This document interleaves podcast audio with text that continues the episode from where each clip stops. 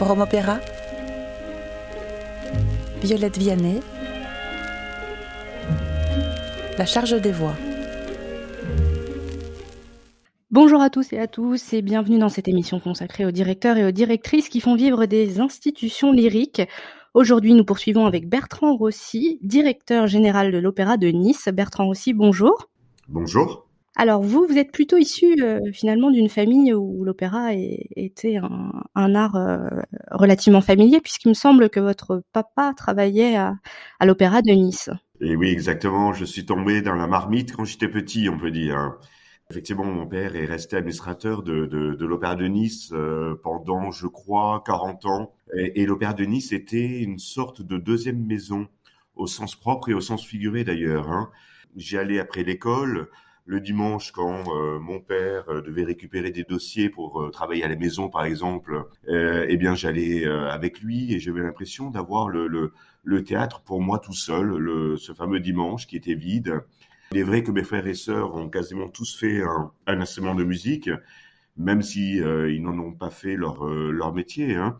Alors c'est vrai que mon, mon père était rarement à la maison car euh, la vie d'un théâtre ne, ne, ne, permet pas une vie de famille normale. Alors lorsque mon père me, me manquait, eh bien, je savais où le trouver et j'allais donc du coup le, le, retrouver dans cette deuxième maison. Quelle était votre première expérience euh, à l'opéra, en tout cas au titre de, de l'auditeur? Quel est, quel est l'ouvrage que vous avez vu en premier? Alors, pour être honnête avec vous, je, je, je me souviens de, de, je me souviens pas de l'ouvrage. Mais je, me souviens de, je crois, la première fois que euh, je faisais voir un spectacle, mais j'étais vraiment tout petit.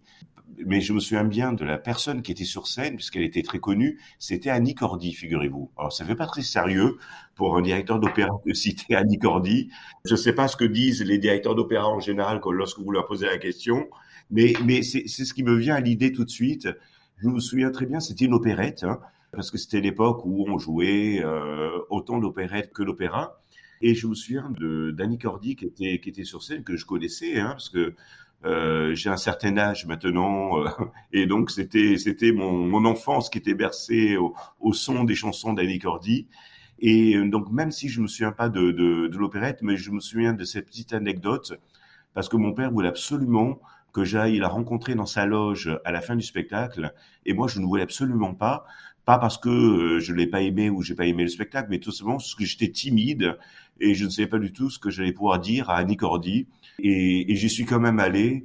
Et, et, je me souviens de cette dame extrêmement généreuse qui m'a mis euh, euh, vraiment à l'aise. Et, et, euh, et après coup, j'étais euh, très heureux de la rencontrer.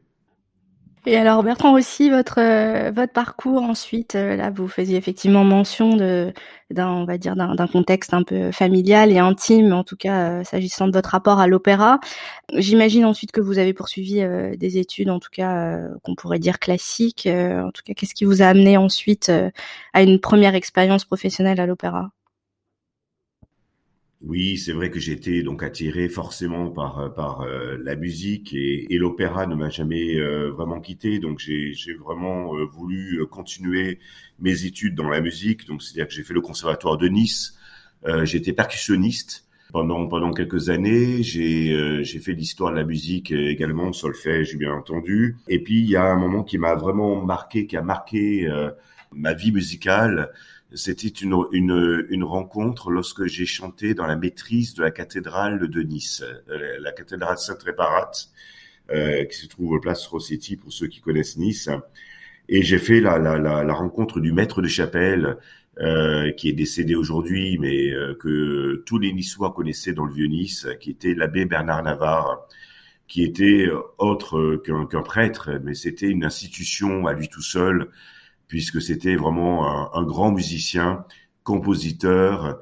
Euh, il dirigeait l'orchestre euh, philharmonique de Nice euh, à l'époque, ce qui est quand même rare pour euh, pour un maître de, de chapelle, mais il aimait autant la musique que Dieu, je pense. Hein. C'est lui qui m'a donné le goût du chant et il a beaucoup, il a beaucoup apporté. Donc c'est vrai que ce passage, j'ai commencé à la maîtrise, je devais avoir six ans ou sept ans. Et j'ai quitté euh, la maîtrise quand j'ai euh, quand j'ai dû quitter Nice pour euh, pour rejoindre une autre ville dont on parlera certainement plus tard tout à l'heure. Et puis j'ai participé également au cœur d'enfant de, de, l'Opéra de Nice, où là, lorsqu'on lorsqu'on est dans le cœur d'enfant d'un opéra, eh bien, on participe à, à toutes les productions euh, où il y a un cœur d'enfant, euh, Carmen, euh, La Bohème, Turandot, etc. Et, et c'est vrai que je crois que c'était une, étape importante. C'est-à-dire que j'étais sur scène euh, en train de chanter ces, ouvrages euh, étant enfant et je n'ai jamais souhaité quitter cet opéra par la suite. Je poursuis euh, sur ce sujet puisque il me semble que justement votre première approche professionnelle, en tout cas de de l'opéra, c'est euh, c'est la régie. Finalement, c'est on, reste un petit peu dans les schémas euh, traditionnels ou en tout cas historiques de de la personne qui évolue au fur et à mesure du temps en, en fonction de de par ses fonctions, en tout cas au sein d'une maison d'opéra. Oui, c'est ça. Donc effectivement, comme je, je vous l'avais dit, j'ai été euh, chanteur dans le cœur d'enfant et ce qui m'intéressait c'était euh, de voir derrière. Et quand j'étais euh, enfant je, je, je, traînais dans les coulisses je je m'étais j'essayais d'écouter ce que disait le directeur je, je, je parlais avec les artistes avec les techniciens. L'organisation des répétitions m'intéressait beaucoup déjà à l'époque et très vite j'ai été attiré euh, par euh, les métiers de l'opéra. Donc j'ai commencé par, par, par, être stagiaire à l'assistanat euh, à la mise en scène et j'étais stagiaire d'ailleurs de, de, de, d'un assistant maison euh, qui était à l'époque et euh, qui s'appelait Éric Vigier, qui est l'actuel directeur de l'opéra de, de Lausanne aujourd'hui. donc j'ai commencé ma carrière à ses côtés comme assistant à la mise en scène et puis très vite j'étais stagiaire à la, à la régie. Alors pourquoi la régie? Parce que je crois que c'est sûrement le métier de l'opéra qui touche à tous les autres corps de métier de l'opéra. Euh, on s'occupe à la fois de, de l'administration, euh, de l'artistique, de la technique, et je crois que c'est un métier très formateur euh, où il n'y a que des coups à prendre. Donc je crois que c'est, on apprend beaucoup euh, quand on est euh, au, au, au, contact de toutes ces personnes-là, et, et, et, quand on est régisseur, c'est un petit peu, euh, c'est comme si on était un un, pilote d'avion. Hein. Il faut être sérieux, euh, bien organisé euh, et maîtriser chacun des métiers et où on est d'ailleurs un peu psychologue aussi. Hein.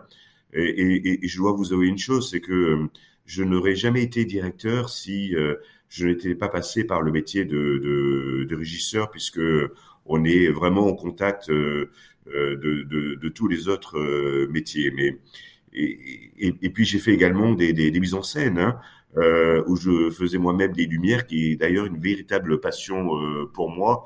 Euh, donc j'ai vraiment été à, la rencontre ben, de toutes les, les, les familles que composent les métiers de l'opéra. Et alors du coup, vous parliez, enfin vous évoquiez en tout cas des personnes qui vous ont marqué ou en tout cas qui, euh, qui ont gravité autour de vous euh, pour cette première expérience. Il me semble que vous avez aussi euh, côtoyé, ou en tout cas travaillé avec Pierre Médecin. J'imagine que c'est, en tout cas, c'est une, une, personne qui qui vous a appris bon, certain, un certain nombre de choses. Je pensais notamment, en tout cas, à son son approche aussi germanique du répertoire et aussi peut-être finalement de de ces modèles de management euh, vous savez tout, Violette, parce qu'effectivement, Pierre Médecin, il, euh, m'a, quasiment tout appris, euh, en bonne partie. En tout cas, il m'a, formé, ça c'est sûr. Euh, il m'a appris le métier. C'est lui qui m'a donné mon, premier, contrat. et c'est vrai que Pierre Médecin a beaucoup apporté à l'Opéra de Nice. C'était l'époque où où l'Opéra de Nice était une, une maison qui, euh, qui rayonnait euh, au niveau national, au niveau euh, international. et il s'était entouré de personnes qui étaient exclusivement allemandes. C'est-à-dire qu'il y a le, le, le, dernier étage de l'opéra auquel je me trouve aujourd'hui, vu sur mer, hein, et ça ne parlait qu'allemand. Lui parlait euh, allemand avec un accent euh, niçois euh, terrible, c'est ce que les Allemands me disaient. Hein. Il, il, parle mieux allemand que moi, hein, mais mais c'est ce que ce que les Allemands disaient. Mais il s'est entouré de, de, de, de, collaborateurs. Il y avait, je me souviens qu'il y avait Dorothée Aglat qui était son son, son, son assistante, euh, sa conseillère artistique, euh, qui qui euh, qui était qui travaillait au, au, au festival de Bayreuth. Euh, il y avait un chef des chœurs euh, allemand qui s'appelait Frank Manswickel. il y avait des directeurs de production euh, autrichien ou, ou suisse-allemand, Peter Tyler, Rudolf Berger. Euh, donc ça ne parlait qu'allemand. Il avait même une collaboratrice, une secrétaire qui, qui, qui, qui savait parler et écrire euh, allemand. Et c'est vrai qu'il a beaucoup euh, apporté à la maison euh, euh, parce qu'il a ouvert le répertoire et notamment le répertoire germanique. Il faut savoir qu'à Nice, on a quasiment joué tous les tous les euh, opéras de Wagner, enfin les plus connus du moins. Hein. je ne parle pas de de, de, de Rienzi ou de Das Liebersverbot, euh, mais de tous les plus grands Wagner. Il y a eu un ring en 1988 en cycle. On était l'une des, des, des, premières maisons euh, en France à présenter le ring. Euh, en cycle. il y avait l'année Mozart en 1991 où, où l'Opéra de Nice était le seul opéra au monde à, à, présenter tous les opéras de Mozart, toutes les symphonies, les concertos. Euh, enfin, c'était quelque chose d'assez, euh, d'assez, d'assez incroyable. Mais euh, c'est vrai que euh, à sa rencontre, j'ai, vraiment appris le métier parce que il avait un, un, un foutu caractère quand même. Hein. Il faut quand même l'avouer, hein, euh, même si c'était quelqu'un d'une grande, grande, grande qualité. Euh, Pierre Médecin euh, avait un très mauvais caractère et c'était quelqu'un qui se faisait respecter euh, par tout le monde, que ce soit par l'orchestre, par les musiciens. C'est lui qui a créé quasiment l'orchestre philharmonique de Nice. Hein. Euh, qui a été dirigé par les plus grands chefs d'orchestre, euh, Georges Prêtre, euh, Savalich, euh, ça c'était c'était vraiment le summum, Klaus Weiss, euh, euh, Brislav Klobuchar. Enfin, c'était euh, la grande, grande époque de, de, de, de, de l'orchestre. donc, il savait se faire respecter. Et, et, en même temps, lui aussi euh, connaissait le métier de régisseur, parce qu'il a été régisseur également, il a été metteur en scène, euh, et, et, et c'est vraiment lui euh, qui m'a vraiment appris cette cette rigueur, cette rigueur germanique qui m'a beaucoup aidé ensuite et, euh, et c'est vrai que si je suis arrivé après à l'Opéra du Rhin, ce n'était pas un hasard, euh, euh, à mon avis. Et, et c'est vrai que sans, sans, sans l'atout de Pierre Médecin et, sans sa présence, je ne serais pas là aujourd'hui, certainement. Vous avez fait brièvement mention de, de l'Opéra national du Rhin c'est quand même quelque chose qui, euh, une étape importante en tout cas dans votre dans votre parcours. Vous y avez fait quand même un, un, sacré temps. Aujourd'hui, avec un petit peu de recul, qu'est-ce que vous retirez euh, de cette expérience, euh, alors que ce soit sur le plan artistique, euh, certes, mais aussi euh, sur le sur le plan du management, sur le plan de du développement de projet, puisque euh, je pense qu'en 20 ans, vous avez quand même eu le temps de voir bah, cette maison changer au fil du temps. Donc, qu'est-ce, quel est votre regard aujourd'hui sur cette sur cette expérience? Oh, C'est une, expérience formidable. Hein. Le, d'abord, je suis très très très très attaché à, à, à l'Opéra national du Rhin. Hein. Je, j'en parle avec avec euh, beaucoup d'émotion et et je suis d'ailleurs ravi que euh, cet opéra euh, soit dirigé par par un ami qui Alain Pérou, qui est un excellent directeur et qui fait un boulot euh, extraordinaire euh, là-bas. Et euh, c'est vrai que ce qui est étonnant, c'est que mon arrivée à l'Opéra national du Rhin est encore liée à Nice.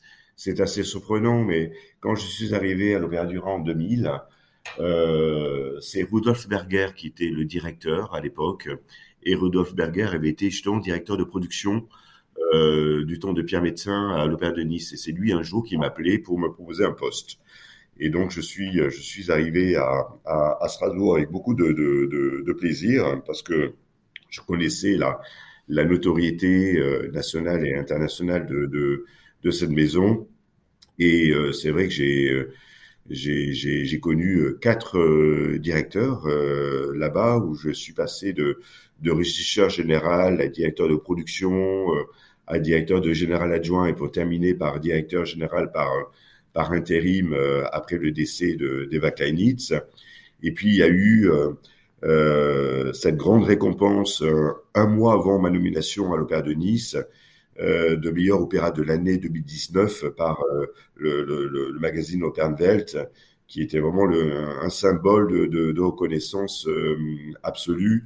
Et puis c'est vrai qu'après 20 ans, voilà, il est sain dans une vie de se, de se remettre en question et de, et de tourner une page pour en ouvrir une autre euh, qui correspond également euh, à un rêve. Mais euh, c'est vrai que l'Opéra du Rhin m'a m'a beaucoup apporté et puis j'essaie d'y retourner le, plus souvent possible parce que c'est une une maison euh, qui est certainement l'une des maisons les plus ouvertes de France euh, où on propose tout type de, de répertoire euh, il y a un, public euh, curieux, un public euh, averti. c'est pour ça que à l'Opéra du Rhin, on commence chaque saison, par exemple, par un opéra contemporain. et c'est vrai que euh, c'est vraiment un, exemple d'une de ce que doit être une maison d'opéra au, au, 21e siècle. Et, et c'est vrai que ça a été également très formateur euh, pour moi et, et, et même si euh, l'Opéra de Nice a toujours euh, est toujours resté dans mon cœur, euh, l'Opéra du Rhin restera euh, à jamais également gravé dans mon cœur. Alors vous retournez en 2019 finalement euh, aux sources puisque euh, vous, rejoignez la direction de l'Opéra de Nice, maison qui faisait preuve d'un peu d'un manque de, stabilité. Quelle a été, en tout cas tout de suite, votre, votre première ligne de conduite, votre objectif ou, principal? Mais c'est vrai qu'à mon arrivée, l'Opéra de Nice, euh, que je connaissais bien, hein, euh, il faut pas m'en vouloir si je dis ça, hein, mais euh, en toute transparence, manquait d'un peu de tout euh, et ne faisait plus partie forcément des grandes scènes lyriques ou symphoniques. Euh, je veux dire, on ne parlait pas forcément de l'Opéra de Nice en mal, hein, euh, mais on n'en parlait plus du tout. Comment vous expliquez ce, fait que finalement que Nice, qui est quand même une ville, il me semble, où l'opéra faisait quand même partie de sa culture, soit euh, soit sortie finalement du paysage lyrique français quoi? Il y a eu euh, peut-être un peu d'instabilité au passage des directeurs qui ne restaient pas longtemps. Euh, et c'est vrai que euh, on programme euh, les saisons sur trois ans d'avance, quatre ans, cinq ans, pour poser une empreinte sur sur une maison. Il faut rester quelques années. et c'est vrai qu'il y a eu une succession de directeurs qui se sont enchaînés, et ces directeurs n'ont pas pu ben, mettre leur empreinte tout simplement et poser leur leur leur leur projet. Et c'est vrai que euh, eh bien, ça manquait de stabilité, tout simplement. Donc, je crois que que que, que c'est cela. Et euh, il y avait besoin de, de redynamiser cette belle maison dans laquelle, je dois dire, il y a un personnel extraordinaire et de grand talent. Euh, et c'est vrai que donc ma ligne de conduite, elle, est, elle était simple euh, et qui est toujours la même d'ailleurs depuis mon arrivée, c'est de mener l'Opéra de Nice à, un rayonnement euh, national et euh, international à travers une, politique artistique ambitieuse et audacieuse et euh, une ouverture de ses portes à tous les publics. Et alors, quelles étaient les attentes de la, municipalité, en tout cas quand, en termes de pilotage de votre maison et d'un point de vue technique? Ben, la, la, la, la, mission que m'a donnée le maire de Nice, Christian Estrosi, était de, de, redynamiser cet opéra et de le réformer. Voilà. Et, et, et, franchement, je souhaite à tous mes collègues directeurs d'opéra d'avoir un maire comme Christian Estrosi, car c'est un soutien indéfectible pour saint opéra et ça a été vraiment pour moi extrêmement important. Euh, il aime la culture, la défend, euh, la développe. Et, d'ailleurs, Nice vient d'être euh, classé au patrimoine mondial de l'UNESCO où nous faisons d'ailleurs partie des cinq villes au monde où toute la ville a été euh, classée, l'entièreté de la ville. Hein. Et ça, c'est quand même assez, assez rare. Hein. Et puis, le, maire de Nice a, lancé les grands travaux de la culture avec euh, des nouvelles salles qui vont, qui vont être créées, dont par exemple hein, un, un, nouvel auditorium pour l'orchestre Donc ça, c'est quand même un grand, un grand moment de, de, de, de l'histoire de l'opéra qui va, qui va s'ouvrir. Euh, et la rénovation, la rénovation notamment de l'opéra qui est prévue euh, dans, dans, dans, quelques années. Euh, et, et, et c'est tout ça qui a conduit euh, le maire à, à lancer cette magnifique candidature de Nice capitale européenne de la culture euh, en, en 2028. Donc, euh, est-ce que vous pourriez vraiment me citer une autre ville française qui a euh, autant d'ambition pour la culture euh, que la ville de Nice? Honnêtement, moi, je n'en, je n'en connais pas.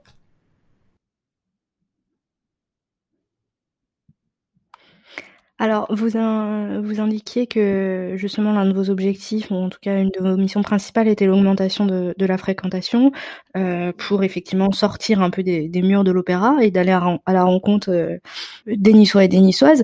Euh, J'ai une petite question qui va peut-être vous, vous, paraître un peu provocante, mais est-ce que c'était pas déjà le cas auparavant? Est-ce que par, euh, par définition, une, une maison d'opéra, euh, elle doit quand même euh, travailler sur son public et donc effectivement chercher à le, renouveler et donc aller à la rencontre euh, des, euh, des, citadins.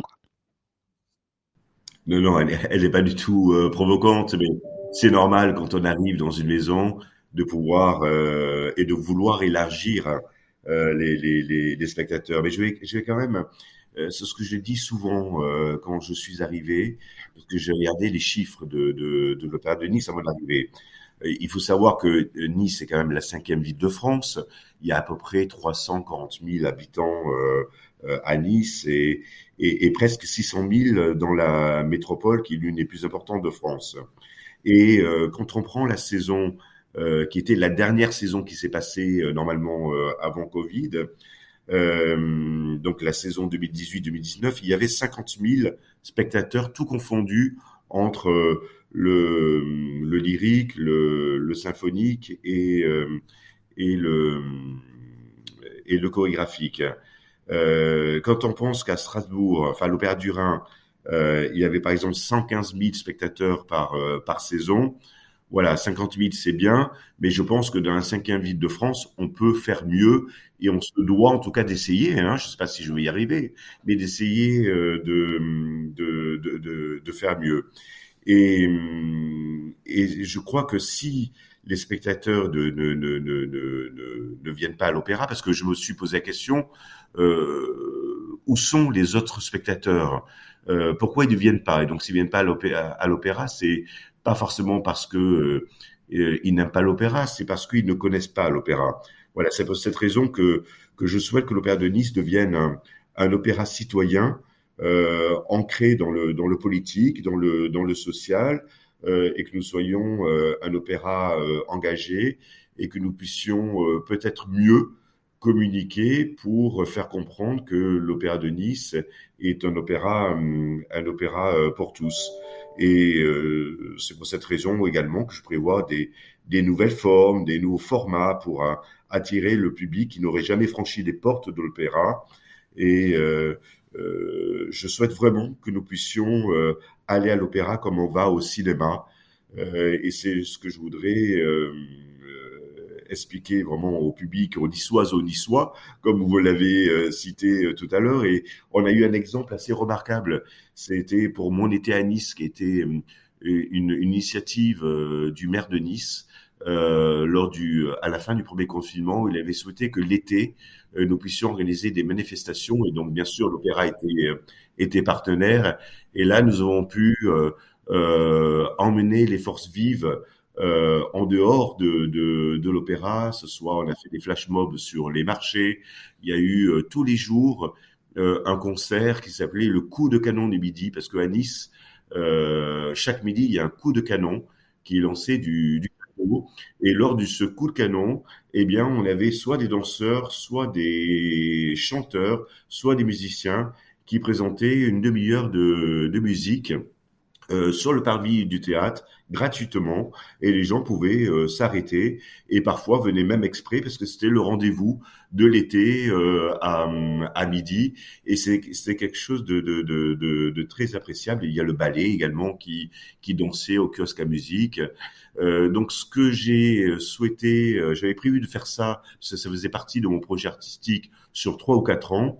eh bien, grâce à, à, cette initiative de mon État à Nice, j'ai pu le mettre en place en, en deux ou trois mois. Donc voilà, c'est ça d'aller à la rencontre des Niçoises et Niçois, c'est proposer des nouveaux formats pour se rendre compte que finalement, voilà, l'opéra est accessible à tous. Alors du coup maintenant j'aimerais peut-être euh, qu'on avance un petit peu sur les spécificités des activités de votre maison. Euh, vous indiquiez tout à l'heure qu'effectivement vous travaillez avec le théâtre, euh, de Nice, en tout cas en étroite collaboration. Quand on regarde en tout cas un petit peu votre le, territoire, on voit que votre institution est quand même ancrée dans un dans un territoire qui est pour le coup riche en termes d'offres lyriques, puisque il me semble que dans la même région il y a quand même l'opéra de Toulon, il y a le vôtre, il y a l'opéra à Marseille, et sans compter effectivement les les, les quelques festivals d'art lyrique qui sont abrités. Euh, comment vous vous démarquez, euh, en tout cas sur cette échelle, euh, d'autant que j'imagine que dans votre public vous avez aussi euh, euh, des, des, mélomanes qui sont possiblement susceptibles d'aller ou en tout cas d'aller à des représentations dans d'autres maisons. Voilà, pour, pour eux ou, ou, ou même à l'égard des, des, des, éventuelles tutelles que vous aurez en, en commun, comment vous vous démarquez? Mais il est vrai que nous habitons, euh, nous avons la chance d'habiter dans une région riche culturellement avec quatre euh, opéras qui sont euh, en même temps très différents avec leur propre identité. Hein. même si chacune de ces maisons ont leur programmation propre, avec la région sud, nous mettons en place des, des, des coproductions et ça, c'est la première initiative a été mise en place en, en 2019, euh, où il y a une première expérience autour de la Dame de Pique, euh, où la région sud euh, s'est dit, bah voilà, ces quatre maisons d'opéra, et il est hors euh, hors de question de de, de, de, de les fusionner, hein, ou euh, ou d'en faire qu'une seule maison d'opéra.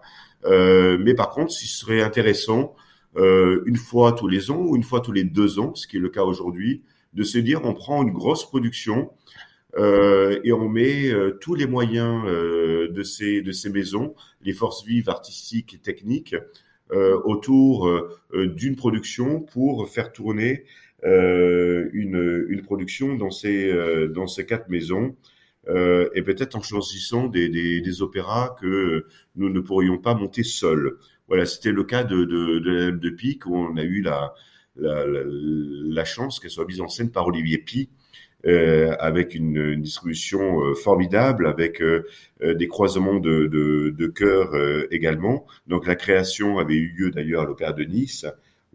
après, malheureusement, le Covid nous a empêchés de, de poursuivre cette coproduction, mais elle continue maintenant là, cette saison et, et, et, la saison prochaine. Donc je crois que c'était une, une belle expérience de, de, de, collaboration et, et, on va continuer puisque nous avons un autre projet pour euh, la, saison euh, prochaine, enfin dans deux saisons plutôt, euh, autour également d'une autre production. Mais c'est vrai que ce qui est spécifique dans toutes ces maisons, c'est qu'elles n'ont aucune aucune de ces maisons n'a un conventionnement avec avec l'État ou avec le, le label national en région. Euh, donc ça, c'est quelque chose qui, que, que l'on peut noter. Et ce qui différencie peut-être de, de, de, toutes ces maisons euh, avec l'Opéra de Nice, c'est notre orchestre de 90 musiciens, où on a la chance d'avoir un, un, véritable orchestre philharmonique hein, qui nous permet d'avoir une programmation euh, euh, riche pour le symphonique et, et, à la fois c'est un orchestre aussi qui assure les, les, les représentations euh, d'opéra en fosse, mais c'est vrai qu'avec euh, son effectif important, ben, nous pouvons euh, jouer euh, tout le répertoire symphonique et je crois que nous sommes le seul dans la région à pouvoir le faire. Et puis autre point également qui nous différencie, c'est notre fierté aussi d'avoir des ateliers costumes, mais surtout décors que euh, nous sommes euh, l'unique euh, opéra avec des ateliers décors dans dans dans la région. Et ce qui est formidable, c'est qu'on a chacun notre identité et, nos envies en termes de, de, de, de mise en scène d'opéra. bon, il y a un nouveau directeur à l'opéra d'Avignon qui est un un directeur euh, très ambitieux et qui met en scène lui-même. J'ai vu, par exemple, une super production de, de Peter Grimes qui était absolument euh, formidable. Mais euh, c'est vrai que j'ai, je, je m'intéresse beaucoup à la, à la mise en scène qui a beaucoup d'importance pour moi. Et c'est vrai qu'à Nice, dans les prochaines années, il y aura beaucoup de, de metteurs en scène innovants, émergents et, et, et j'aime bien cette idée de, de de renouvellement du genre de, de l'opéra. Et c'est vrai que Nice euh, en sera certainement la, la, la capitale régionale, peut-être. Alors j'aimerais rebondir sur euh, sur deux, deux choses. Euh, effectivement, vous vous soulignez le fait que par rapport aux autres maisons d'opéra euh, voisines, vous aviez donc effectivement un orchestre euh, philharmonique euh, tout à l'heure, on faisait mention effectivement de, cette période où l'opéra euh, de Nice faisait preuve d'un manque de, stabilité. Euh, comment, en tout cas, la reprise des activités pour le Philharmonique de Nice s'est passée quand, quand vous avez entre guillemets repris les rênes de la maison?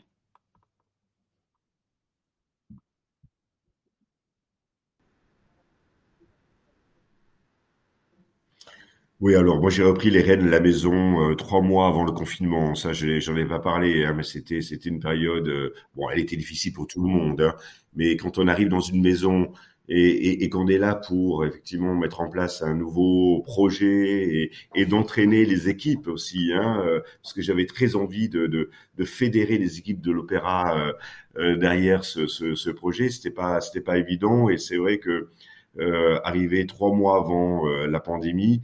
Euh, ça, ça n'a pas aidé, on va dire. Hein.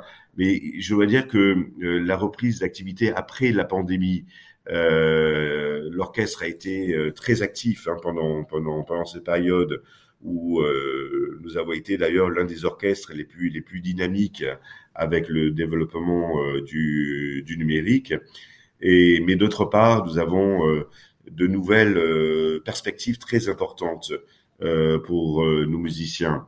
Euh, je dis souvent que l'orchestre, c'est un peu le, le, navire amiral de, de, de, de l'opéra. Euh, J'en suis très fier. On a un orchestre extraordinaire euh, qui a été pendant des années l'un des meilleurs orchestres de France. Et, et, et je voudrais vraiment qu'on retrouve cette, cette ambition-là.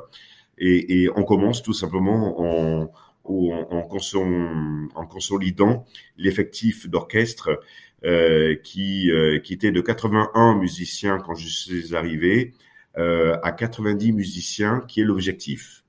Donc, quel orchestre en France ou en Europe augmente les effectifs aujourd'hui? Euh, Il ne doit pas y en avoir beaucoup. Hein.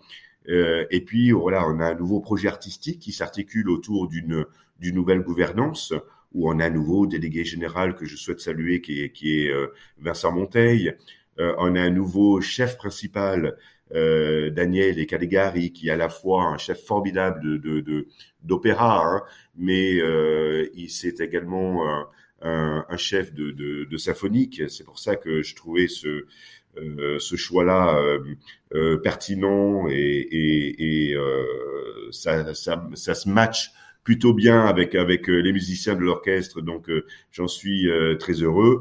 Et puis on a Lionel Brenguier, hein, qui pour la troisième année consécutive artiste euh, associé de, de, de l'orchestre. Donc on peut vraiment dire qu'on a une, une dream team pour diriger cette, cet orchestre. Et, et, pour la première fois depuis longtemps, nous, nous développons des, des, des tournées en région, notamment hein, euh, avec l'orchestre qui va jouer euh, dès cette saison au Dôme de Marseille, euh, au Festival de Pâques euh, d'Aix-en-Provence, euh, au Corrigi d'Orange cet été pour un concert et pour un, un opéra le, le, le, début de saison euh, a vu cet orchestre dirigé par les, les plus grands chefs, euh, Michel Plasson, euh, Gunther Neuhold, euh, Marco Lettonia. Euh, enfin, c'est quand même pas mal pour, pour une première année. Et, et on a plusieurs projets pour le, pour le futur. Euh, donc je, je, je, suis non seulement pas inquiet pour euh, l'avenir de, de, cet orchestre, et surtout avec en ligne de mire un nouvel éditorium, comme j'en parlais euh, tout à l'heure. Euh, c'est ce qui manque vraiment aujourd'hui euh, aussi à cet orchestre pour pouvoir s'épanouir. c'est plutôt de mon augure tout ça. Alors, il me semble que vous avez aussi investi un, nouveau lieu hein, qui est la, la Diacosmie et qui est aussi votre lieu de production. Euh, pourquoi l'ouvrir finalement au, public? Alors, c'est vrai que la, la, Diacosmie est un lieu euh, unique, euh, non seulement en France, mais aussi en Europe. Hein. Et ça, c'était aussi une idée géniale de Pierre Médecin, puisque euh, lorsqu'il a hum, souhaité programmer le ring en 88, il n'y avait pas suffisamment de place euh, de répéter et de hum, et de construction de, de, de décors.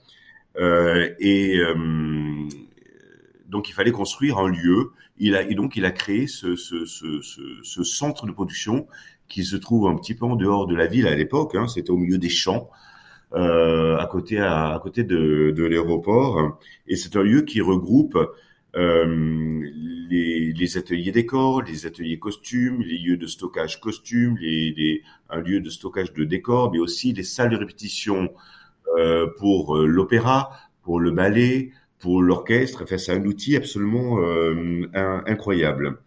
Et, et je, je, me disais, mais ce lieu-là, quand euh, il y avait des professionnels qui venaient euh, pour, pour visiter ce lieu, pour travailler tout simplement, euh, étaient vraiment tous euh, estomaqués, par, par, par, vraiment le, le, le, la qualité de ce, de, de, de, ce lieu-là. Je me suis dit, ce serait formidable d'y faire venir le public.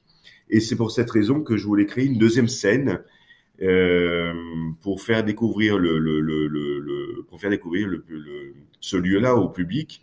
Et, et, et, cette deuxième scène, pour moi, me, ben, me permet de développer des nouvelles activités, euh, d'explorer de, de ben, un nouveau territoire aussi, hein, puisque Saint Cosby se trouve euh, dans le nouveau, euh, maintenant écoquartier de Nice-Ouest, euh, alors que euh, lorsqu'il a été implanté en 88, il n'y avait rien autour. Hein. Aujourd'hui, c'est un nouveau quartier en, pleine expansion.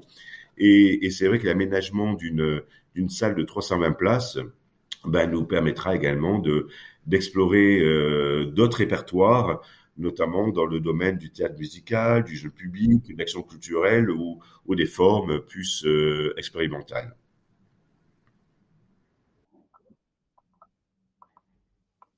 Alors finalement, euh, l'Opéra Nice a, a, un outil de production euh, enfin complet. Euh, vous y mentionné tout à l'heure euh, quand vous parliez donc de, de vos homologues voisins euh, de la question du rapport à l'État, hein, que ce soit dans le cadre d'un conventionnement ou d'une labellisation. Est-ce que vous ambitionnez euh, sur le moyen terme un éventuel conventionnement? Oui, oui, oui, effectivement, nous travaillons à à la labellisation de, de l'opéra en région. Euh, et nous travaillons également à la labellisation de l'orchestre, euh, qui sera le, un signe fort de reconnaissance euh, de nos magnifiques euh, musiciens, mais, mais pour l'opéra aussi, parce que nous avons tout. Nous sommes, nous sommes 320 employés. nous avons des ateliers d'école, des ateliers costumes, toutes les forces vives pour répondre à ça. Euh, mais il faut aussi un, projet artistique fort, hein, parce qu'il y a un cahier des charges que, que, je connais bien, hein, parce que j'ai travaillé pendant 20 ans dans un opéra national, donc euh, euh, je sais ce que ça ce que ça représente. Mais c'est vrai que la labellisation de l'opéra et de l'orchestre, ainsi que la candidature de Nice Capitale Européenne en 2028, sont nos principaux objectifs dans nos prochains mois, effectivement.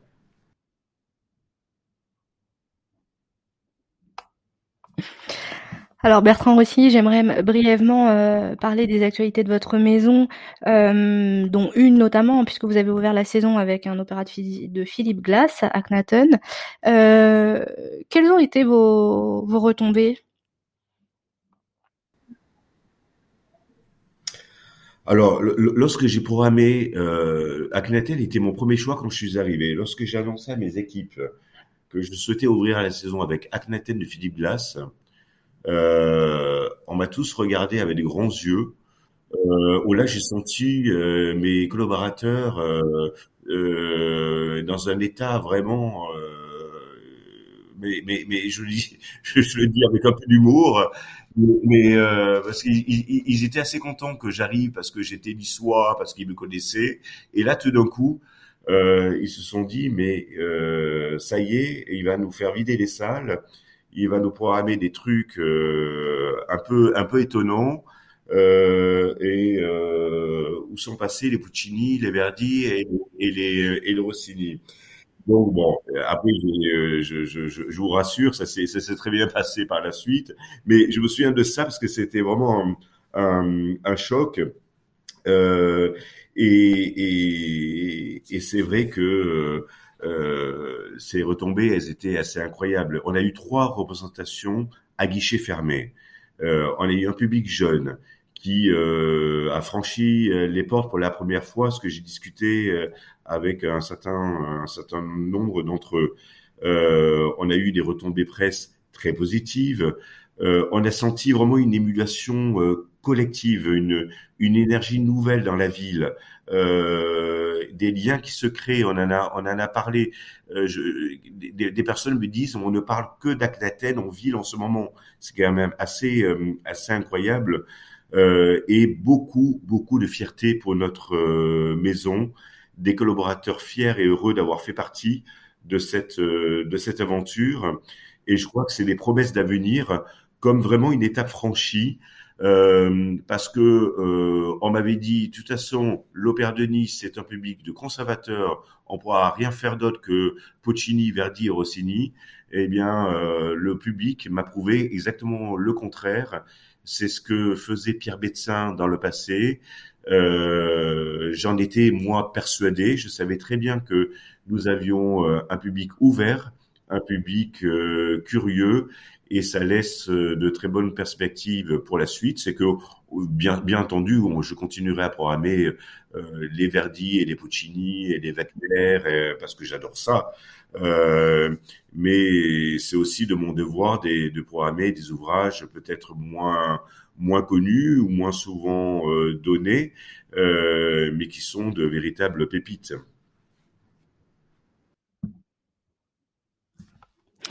Alors Bertrand aussi, on a parlé de, pas mal de, choses finalement au cours de, cet échange.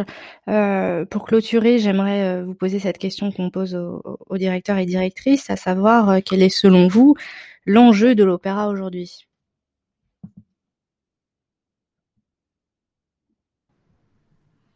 Eh ben, L'enjeu de l'opéra aujourd'hui, je vais peut-être vous étonner, mais je vais reprendre le slogan que je souhaitais donner pour l'opéra de Nice, tout le monde s'y retrouve. Voilà. Et pour moi, c'est ça l'enjeu de l'Opéra de Nice. Euh, car j'ai l'intime conviction que l'opéra est un art populaire et un art pour tous.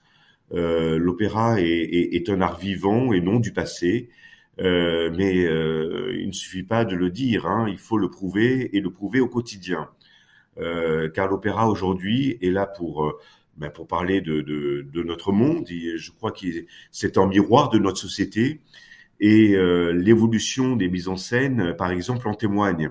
Il faut vraiment comprendre que le, que le public vient à l'opéra pour se distraire, pour, pour rêver, mais aussi pour, euh, pour apprendre, pour se, pour se confronter, pour être dérangé, euh, pour être bouleversé, ému, et parfois même remis en question. Euh, chaque spectacle laisse une trace sur celui qui l'a vu. En tout cas, c'est ce que je souhaite moi euh, faire apparaître euh, à l'issue de chaque spectacle. Mais euh, le temps où, nous venions seulement pour écouter des voix est, je crois, révolu. et le public aujourd'hui est dans l'attente d'une combinaison d'éléments différents où il n'est pas passif, où il a soif de découvertes et de, et de sensations. Quand il y a par exemple 60 000 personnes au Stade de France pour vibrer un match de football, je peux vous, vous assurer qu'il y a euh, euh, au moins autant, voire plus d'émotions dans une salle de, de 1000 personnes pour, euh, pour voir un, un opéra. Et moi, j'aime bien reprendre l'exemple de, de, ce qui se passait pendant la pendant cette pandémie, en espérant que on soit pas confronté à, à nouveau une fermeture de salle. Mais euh, quand on a eu la fermeture des salles de spectacle et de tous les lieux culturels, nous avons été privés de de l'essentiel, qui est notre notre vivre ensemble. Et, la société que l'on a construite est, basée sur la possibilité de, de, se rassembler, de se rassembler librement. Or, c'est l'essence des arts du spectacle, c'est-à-dire se retrouver dans un endroit confiné pour partager une expérience collective et en sortir euh, épanoui. Je crois que l'opéra, c'est tout ça à la fois, faire euh, en sorte que la culture soit accessible, c'est aussi euh, l'obligation de ne pas programmer que des choses qui nous plaisent en termes d'éducation euh, populaire, mais aussi qui remplissent les salles en, en satisfaisant la, la, curiosité. Et surtout, euh, et ça je crois c'est la chose la plus importante, euh, de ne pas adapter l'offre culturelle au public, mais faisons en sorte que le public découvre des nouvelles, des nouvelles offres culturelles je crois qu'il en va de, de l'avenir de l'opéra. Eh bien, merci beaucoup, euh, Bertrand Rossi. Merci, Violette.